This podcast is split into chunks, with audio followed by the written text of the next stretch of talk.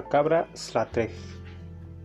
En la época de Hanukkah, el camino desde la aldea a la ciudad está habitualmente cubierto de nieve, pero este año el invierno ha sido plácido. Había llegado Hanukkah, pero había caído poca nieve. El sol brillaba durante la mayor parte del tiempo, los campesinos se quejaban de que el tiempo seco produciría una mala cosecha de grano invernal, aparecieron nuevos pastos y los campesinos enviaron allí sus ganados. Para el peletero Reuben había sido un mal año y después de larga vacilación decidió vender la cabra Satex. Era vieja y daba poca leche. Feibel, carnicero del pueblo, había ofrecido ocho guldens. Con esa suma se podía comprar velas de Hanukkah patatas y aceite para las tortas, regalo para los niños y otros complementos de la fiesta para el hogar. Rubén dijo a su hijo mayor Aaron que llevara la cabra al pueblo.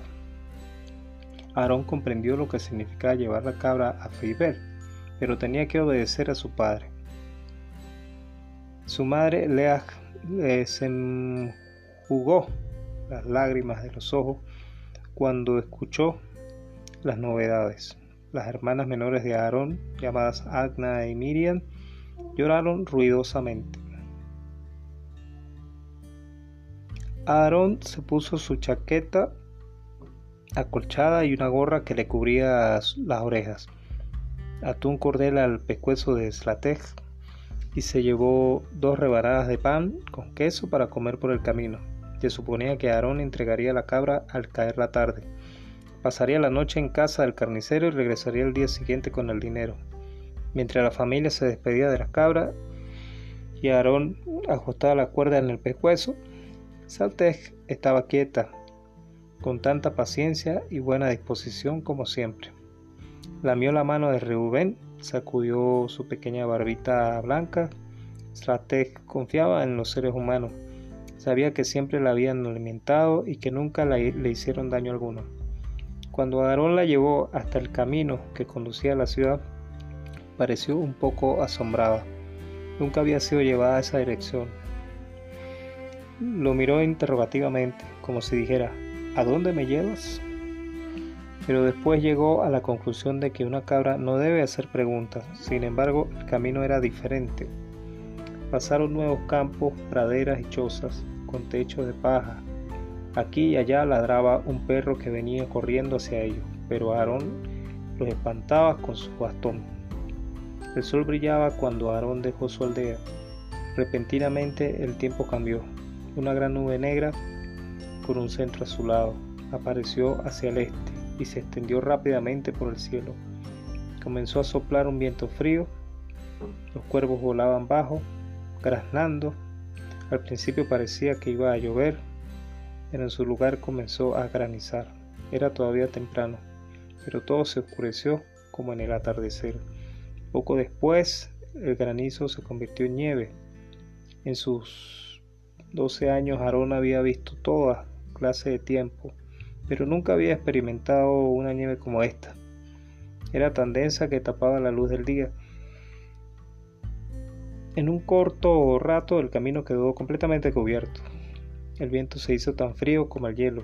El camino hacia la ciudad era estrecho y ventoso. Aarón ya no supo dónde estaba. No podía ver a través de la nieve.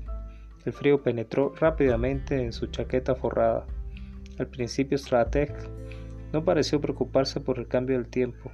También ella tenía 12 años y sabía lo que significaba el invierno pero cuando sus patas se hundieron más y más en la nieve, comenzó a volver hacia atrás la cabeza y a mirar a Aarón con extrañeza. Sus ojos suaves parecían decir, ¿por qué hemos salido hacia esta tormenta? Aarón confiaba en que algún campesino apareciera con su, con su carro, pero no pasó ninguno. La nieve se hizo más espesa, caía sobre el suelo en copos grandes y oscilantes.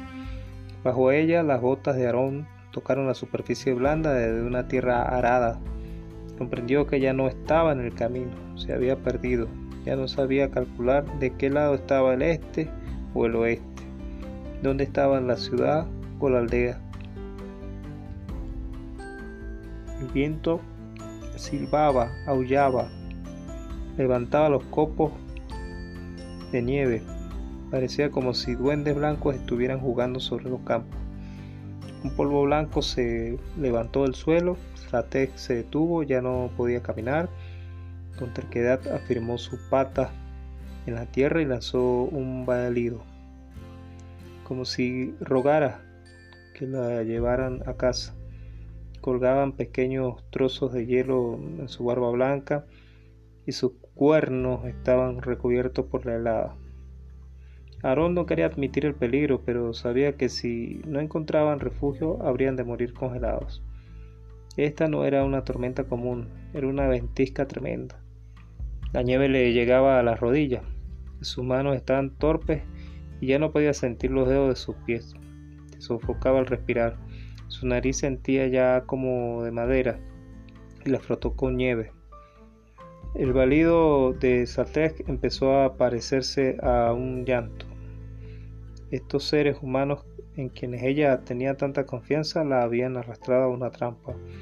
Aarón comenzó a rogar a Dios por sí mismo y por el inocente animal.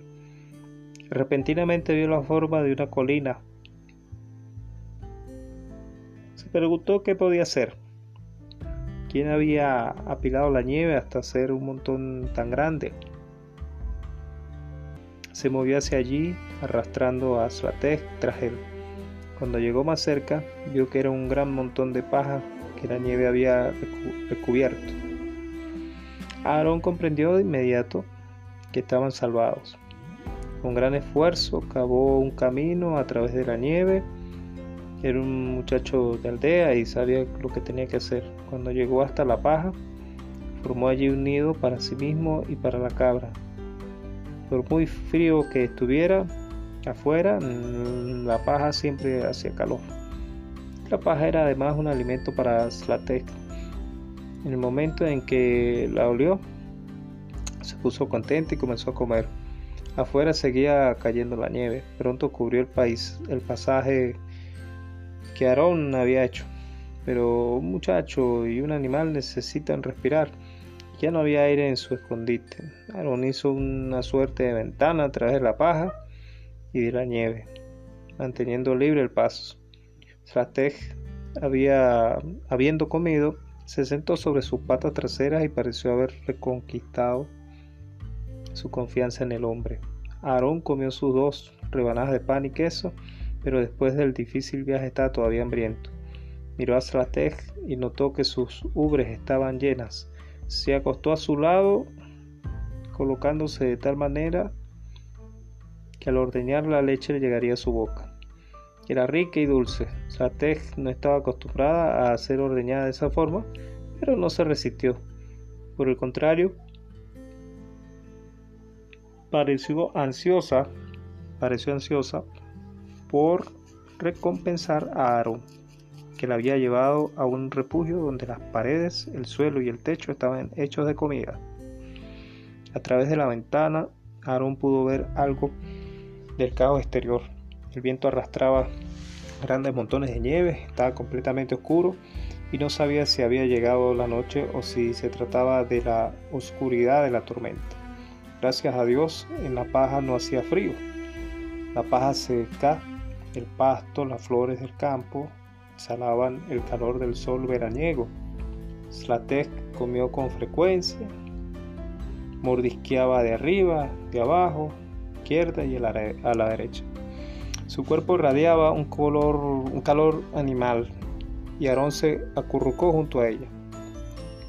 Siempre había querido a Satek, pero ahora era como una hermana. Estaba solo, separado de su familia y quería hablar. Comenzó a hablar con Satek. Satek, ¿qué piensas de lo que nos ha ocurrido? Ah, contestó Satek. Si no hubiéramos encontrado este montón de paja, estaríamos ya congelados, dijo Aarón. Ah, fue la respuesta de la cabra. Si la nieve sigue cayendo así, tendremos que estar aquí durante varios días, explicó Aarón. Ah, faló la cabra. ¿Qué significa ma? preguntó Aarón. sería mejor que hablara claramente. Ma, ma, dijo Sartre. Bien, entonces dejémoslo en ma, dijo Aarón pacientemente. Tú no puedes hablar, pero yo sé que tú comprendes. Yo te necesito a ti y tú me necesitas a mí, ¿no es cierto? Ma. Ahora tenía sueño. Hizo una almohada con un poco de paja, apoyó su cabeza y se durmió. También Saltés quedó dormida. Cuando Aarón abrió los ojos no sabía ya si era de mañana o de noche. La nieve había tapado la ventana. Trató de limpiarla, pero cuando consiguió penetrar con todo el largo de su brazo, no había llegado todavía hasta el exterior. Por suerte tenía aún su bastón y pudo abrirse paso hasta la nieve de afuera. Todavía estaba oscuro, la nieve seguía cayendo y el viento los silbaba. Primero con voz, con una voz y después con muchas. A veces tenía el sonido de una risa diabólica. También Saltés se despertó y cuando Aaron la saludó, ella contestó,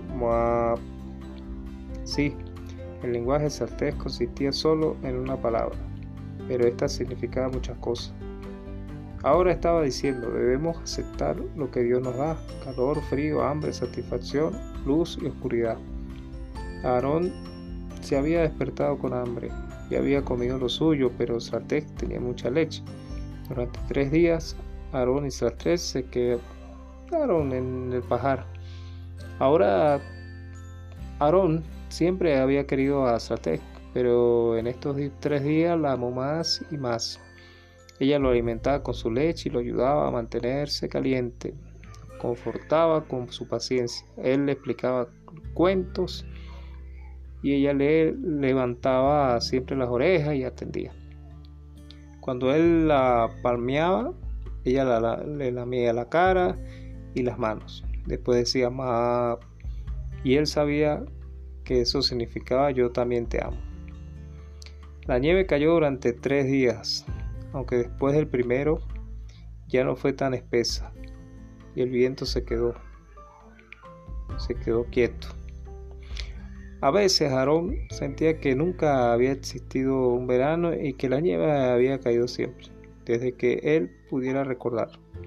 Él, Aarón, nunca había tenido padre, ni madre, ni hermanas. Era una criatura de la nieve, nacía en la nieve y también lo era Strateg. Estaba todo tranquilo en la paja, que sus oídos sonaban en, una en esa quietud.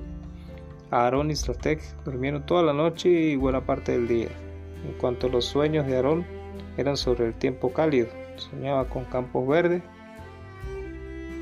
árboles cubiertos de pimpollos, arroyos claros, paros que cantaban. A la tercera noche la nieve había parado, pero Aarón no se atrevió a buscar su camino hacia casa en medio de la oscuridad. El cielo se aclaró y la luna brilló, formando redes plateadas sobre la nieve. Aarón cavó un camino y miró al mundo. Era todo blanco y silencioso, con sueños de esplendor celestiales. Las estrellas eran grandes y cercanas. La luna brillaba en el cielo como en un mar. En la mañana del cuarto día Aarón escuchó el sonido de campanas de trineo. El pajar no estaba lejos del camino. El campesino que conducía el trineo le señaló el camino. No había la ciudad, no, hacia la ciudad y hacia Feibe, el carnicero, sino de vuelta a la aldea. En el pajar, Aarón había decidido que no se separaría de estrategia. La familia Aarón y sus vecinos habían buscado al muchacho y a la cabra pero no lo habían encontrado su rastro durante la tormenta. Temían que se hubieran perdido. La madre de Aarón y sus hermanas lloraban por él. Su padre estaba silencioso y triste. De pronto uno de los vecinos llegó corriendo a casa con la noticia de que Aarón y Saltré venían por el camino. Hubo gran alegría en la familia. Aarón les contó cómo había encontrado el pajar y cómo Saltré le había alimentado con su leche. Las hermanas de Aarón besaron y mimaron a Sartlej y le dieron una ración especial de zanahorias cortadas y de pieles de patata, que Sartlej devoró con apetito. Nadie pensó otra vez en vender a Sartlej y ahora que el tiempo frío terminó por llegar, los aldeanos necesitaron de nuevo los servicios de Reubén, el peletero. Cuando llegó la fecha de Hanukkah, la madre de Aarón pudo freír tortitas todas las noches y Slatek tuvo su porción. Aunque tenía su propio cobertizo, a menudo venía a la cocina, golpeando la puerta con su cuerno para indicar que estaba preparada para hacer una visita, y siempre era admitida.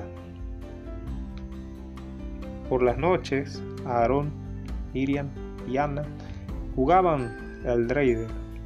Strateg se sentaba cerca de las estufas, mirando a los niños y el titilar de las velas de Hanukkah. De vez en cuando Aarón le preguntaba, Sartre, ¿te acuerdas de los tres días que pasamos juntos? Sartre se rascaba el cuello con un cuerno, sacudía su cabeza de barba blanca y emitía el único sonido que expresaba todos sus pensamientos y todo su amor. Este fue el último cuento del libro de cuentos judíos de la aldea de Chel de Isaac Bashevis Singer. Y bueno son cuentos muy lindos. Muchas gracias por oír mis cuentos mis lecturas de cuentos